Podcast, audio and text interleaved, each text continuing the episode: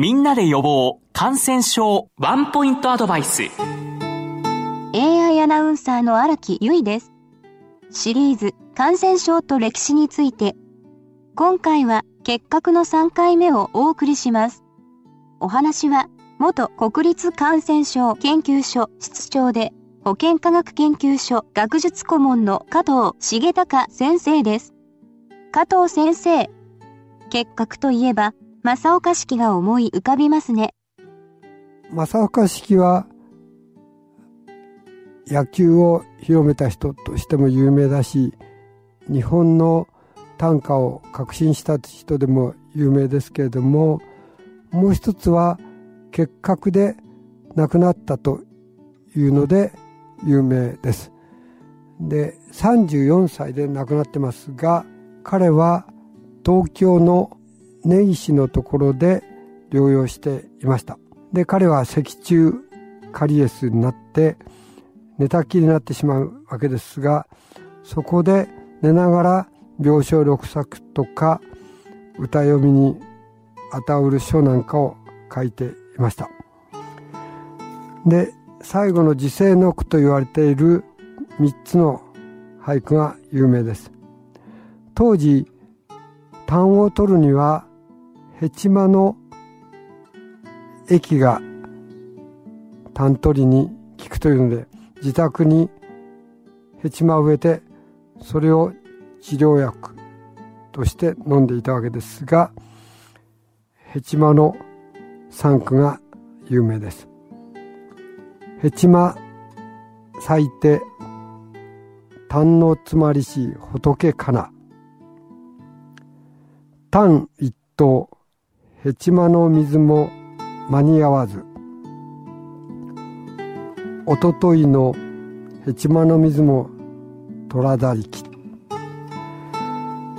で今式案が残っていますけれどもそこにはヘチマの木が植えてあります。それから正座できなかった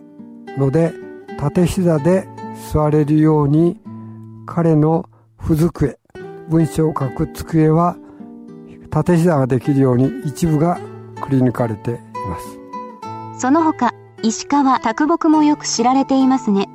えー、石川啄木は若くして亡くなって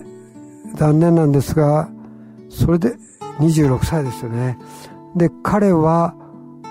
お母さんから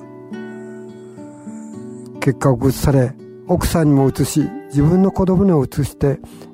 家が結核で全滅しています。で結核で寝た時にたくさん和歌を作っていますが「悲しき玩具」という歌集の中に「息すれば胸の内にて鳴る音あり木枯らしよりも寂しきその音」闇てあれば心も弱るらんさまざまの泣きたきことが胸に集まる。そして亡くなる年の元旦には今もなお病言えずと告げてやる。文さえ書かず深き悲しみに。そういうことで亡くなりますが結核を移された奥さんは湘南海岸の貧しい結核療所で亡くなりますが彼女も和歌を読んでいます。6号の婦人室にて今日一人死にし人あり南無阿弥陀仏。シリーズ感染症と歴史について今回は結核の3回目をお送りしましたお話は元国立感染症研究所室長で保健科学研究所学術顧問の加藤重隆先生でした。